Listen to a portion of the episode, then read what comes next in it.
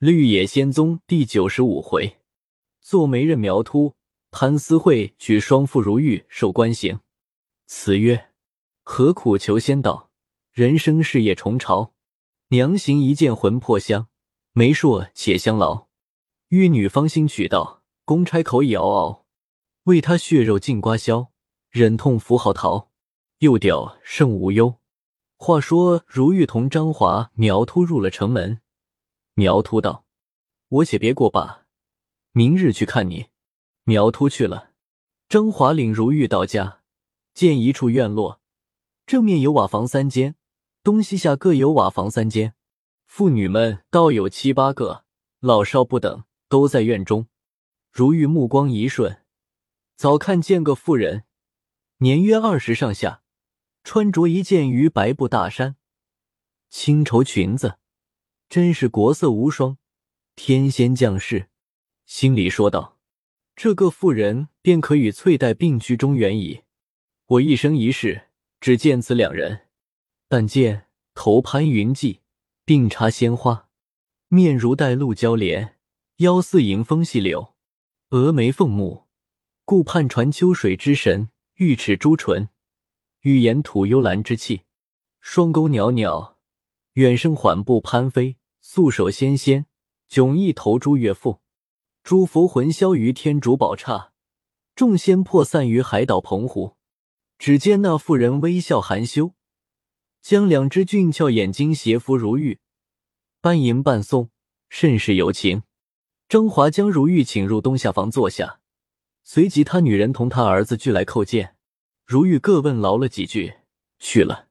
张华道：“大爷备到银两。”本州朱老爷早访拿住转袍之人，小弟于二年前急具领状，讨来四百五十两，只少了十来两。又将所当金姐的衣服首饰托人变卖，还找出八十余两。又有大爷在都中寓的几百银子，和小的丈人开了个杂货铺，倒甚是得力。于贩卖米粟上又赚了二百余两，一共有一千余两。金大爷回来。借此可安家立业，娶一位主母，生育后嗣，接续老恩主一脉。平白做那倒是怎么？如玉笑道：“任你有万两黄金，我皆视如粪土。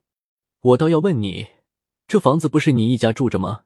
我入来时见有许多妇女在院内。”张华道：“指着东煞房三间是小的租住，正房和西煞房是一姓王的住着。”如玉道：“我才在院中见一个二十岁上下妇人，穿着鱼白布衫、青绸裙子，是谁家眷属？”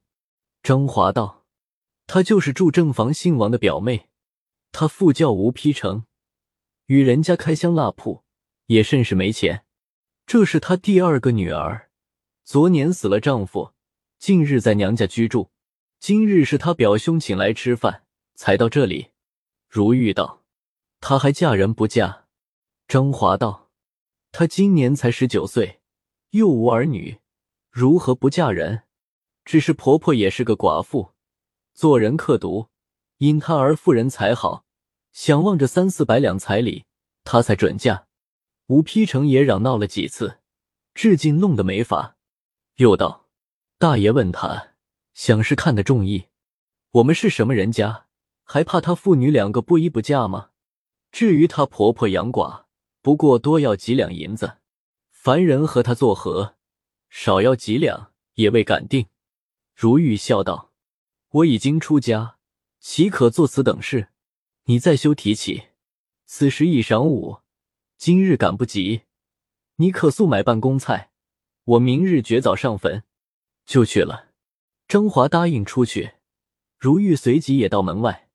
见那妇人独自一个在正房门阁前站立，看见如玉，便以目送情。如玉再行仔细看，从头上至脚下，无一处不风流俊俏、雅韵怡人。又他有时伏眉略鬓，有时摇指侧肩，有时金莲斜立，有时含笑低头，那一双妙目来回转盼，总都在如玉面上用情，把一个如玉看得出神入化。意乱心迷，此时不但忘却冷于冰河中道友，连自己也不知是个道士了。猛见张华同他两个儿子拿着些鸡鸭鱼肉、果菜等物从门外入来，如玉只得回东房坐下，心中胡思乱想道：“此妇在我身上甚是多情，若早遇他几年，我还嫖那金钟儿怎么？与他成全在一处，生男育女，继续仙人宗挑，岂不还是一碗美人家？”正鬼念着，猛见那妇人和花枝儿一般到门前一去。见如玉独自坐着，向如玉微笑了一笑，连忙退去。这一笑，把个如玉货吃了十来斤花椒一般，浑身上下没一处不麻道。如玉急急站起，却待出门看望，只见那妇人入张华房内去了。又听得他和张华女人说笑，语儿清清朗朗，娇嫩异常。又心里说：这张画家两口子真是蠢材。谁家七八月便挂布门帘了，岂不可笑？又听得那妇人道：“你家中有客，又要做酒席，我过一日再来做吧。”说罢，只见门帘起处，笑嘻嘻从屋内出来，头一眼又送在如玉眼内，说道：“不送罢，我到大后日午后再来，你务必等我，不可出门，找我空走一番。”话虽是和张画家说。那眉目神情，却都是和如玉说。说着，出堂屋门，又回过头来看了如玉一眼，笑着回正房中去了。如玉心神如醉，坐在东房炕上，打算道：“冷师尊也死了，众道友势必分散，超尘竹店没了主人，他两个焉肯长久和我在一处？亦必另寻道路。冷师尊尚且惨死。”我焉能修得成个神仙？若回九宫山去，万一将这妇人耽误，早晚嫁了人，我便到来生来世也遇不着这样个美人。我看张华甚是有良心，绝不在这几百银子上着意。况他的银钱那一宗不是我的，这妇人他又情愿与我做成。说着，将桌子一拍，道：“冷先生，你就活着，我也顾不得你了。”正鬼嚼着，张华提了一壶酒，他儿子捧着一大盘肉菜，约有五六大碗入来。如玉道：“我少说了一句话，又着你收拾下这许多，快拿回去。我于七八年前即会福气，十日半月一点东西不吃也不饥。”张华道：“没什么可用的东西，大爷有个不吃饭的吗？”如玉道：“我和你还有什么事套？”快拿去！张华向他儿子道：“你且拿去，转客再用吧。”如玉又道：“你头前说那姓吴的妇人，我细想，你也说的是，足见你是有忠义未顾我的人。只是你如何办法，说来我听。”张华大喜道：“这才是两位老恩主在天之灵感化过大爷来了。小的前曾说过，连杂货铺并家中所有。”足有千两，办理此事，足而又足。但此父父亲小的与他不相熟，就是正房住的王大哥，亦非能事之人。昨见苗三遇见大爷时，那神情光景，不但不恼，也还甚是念旧。他这几年也极没钱，此事烦他办理，许他二十两银子，他还是能说几句话的人。此事十有八九可成。如玉道：“我怕他记恨前仇，坏我的事。”张华道：“许着他二十两银子，别杀过他父母，他也顾不得。”如玉道：“你此刻就去，看他是怎么说，速来回复我。”张华连忙去了。到起更时，还不见来，也曾在院中站立过十数次，又不见那妇人，心下叹恨道：“此必是我和张华说话时。”他去了，于是坐一回，在地下走一回，又想念那妇人，又怕尸体无望，弄得心绪如焚。只等到二更以后，听得张华叫门，不由得心上乱跳起来。须臾，张华入来说道：“事成了，亏得苗三爷办理，此事现在门外。”如玉听了，心花大开，道：“原该就请入来。”何必问我？连忙接了出去。只见苗秃打着个小灯笼，满面笑容，向如玉连连举手道：“大喜，大喜！”两人一同入房，彼此叩拜坐下。苗秃道：“尊家好眼界呀！一回泰安，就将王母娘娘头一个闺女看中了。说她的脸是天上玉女，说她的脚。是地下金莲，说她的眉。是春山含翠。”说她的眼。是秋水流波，说他的嘴。是樱桃一点，说他的手。是玉笋十条，说他的腰。是弱柳迎风，说他的头。是乌云笼罩，说他的声。是凤冠锵锵，说他的齿是银牙个个，说他的鼻子是悬胆倒垂，说他的屁股用手等了个圆圈道：“诺。”滴溜溜又光又团又白又嫩，何出蒸出的满手一般。说罢，又将舌头一伸，瞪着眼，连连摇头道：“我自出娘胎包，才见了这样个追魂夺命、万事难逢的小观音菩萨儿。今中儿若到他面前，与他洗脚跟、是屁孔，也不要他。”于是笑得站起来，跳了两跳，又拉住如玉的衣袖道。此事若非我成人之美的苗三先生花言巧语打动那姓吴的第二个人去，不能知而又不能知，适才张总管他悼念我穷苦，许我二十两，难道大爷反没恻隐之心，目睹青松色落吗？说着，将脖项一缩，哇的笑了。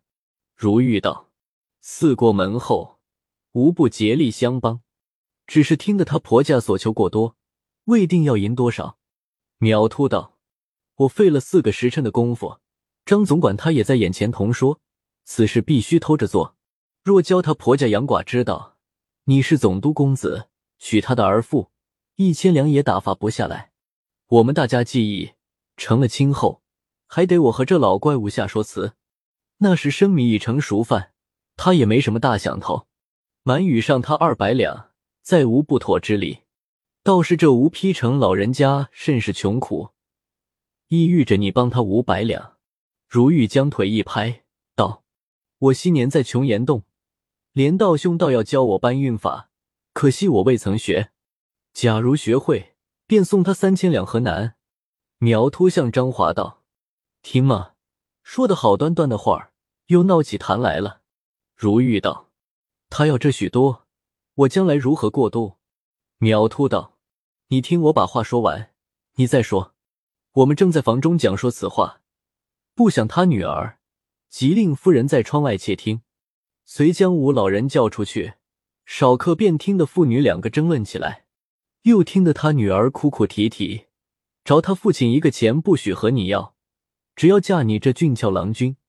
我和张总管相商，恐怕愤世，出一百五十两银子与他父亲。”也算他生养一场，遂将吴老人叫过来一说，满口应允，准在后日成亲。迟了怕走透机关，说明喜轿和乐都不必用，只用一辆车儿，神鬼不知的取来。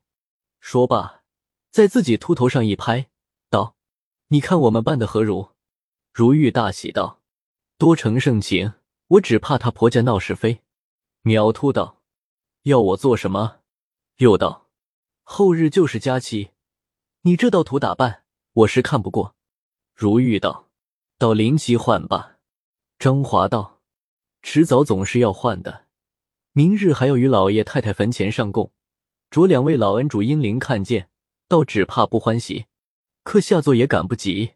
小的明早去当铺中查几件大小内外衣服，与他讲明价钱，不拘几时与他。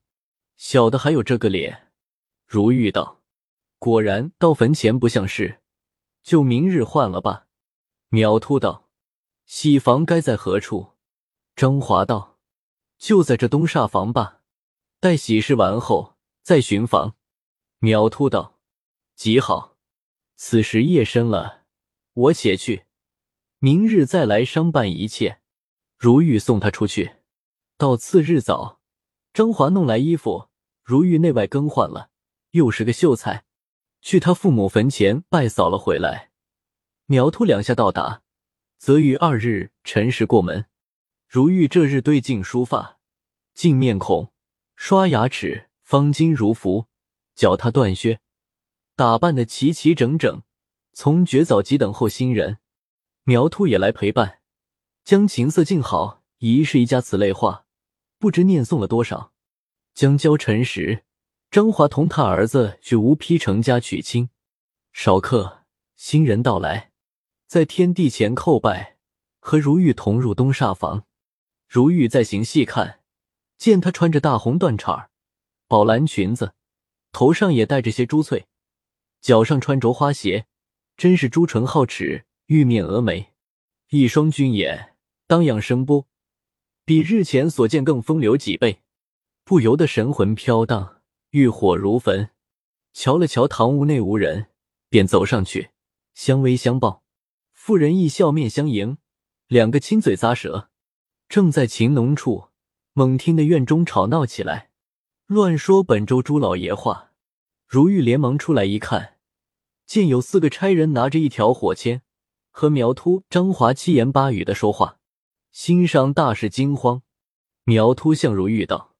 你来吧，不知是那个烂了舌头的，将今早娶新人的话和杨寡妇说之。杨寡立即喊冤，差人来捉拿你我。你只看看签就明白了。如玉接来一看，上写着：拒接张氏、韩炳贼盗串奸行贿，霸娶双妇等情。为此，养义将道士温如玉媒人苗秃子弑父吴丕成立即所拿，听候审讯。如敢少言，定将去一等立毙帐下。火速，火速！下写插头明信。如玉看完，心上和刀剜剑刺一般，向苗秃道：“我原就恐怕闹是非，你一力单成，今该怎么处？”苗突挠着头道：“这件事或迟或速，全在四位公差方便。”岔头道：“杨寡此刻还在大堂口吵闹不休。”只怕他儿妇事了结，本官性子又急同烈火，长话短说罢，情是不敢通的，与几两银子就不上绳了。苗突拉如玉密商道：“你我俱系斯文中人，若被他们上了绳索，穿街过巷，人平扫地，看来每人须得一两方可。”如玉着张华赋予，一同出门，早见吴丕成在大堂阶下等候。那杨寡口中不知乱道些什么，如玉满心要驾云逃去，偏又没一空隙。少客，州官坐了大堂，先将杨寡叫上去，问道：“你喊叫道士温如玉罢娶你儿妇无事，你儿妇今年多少岁了？”杨寡道：“十九岁。”周官道：“他生有儿子没有？”杨寡道：“儿女俱无。”周官道。你这奴才就不是了。你儿妇甚年少，又无儿女，你不着他嫁人，弄得做下丑事，你脸上何如？况节操二字，岂可招人勉强做吗？如玉在下面听了这几句话，甚喜，打算着必不断离异。又听得杨寡道：“不是小妇人不着他嫁人，就嫁人也该打我知道。我儿子虽然死了。”他到底要算我杨家的人，怎平白他父亲受贿，没人吃钱，诸人不嫁，单嫁个道士。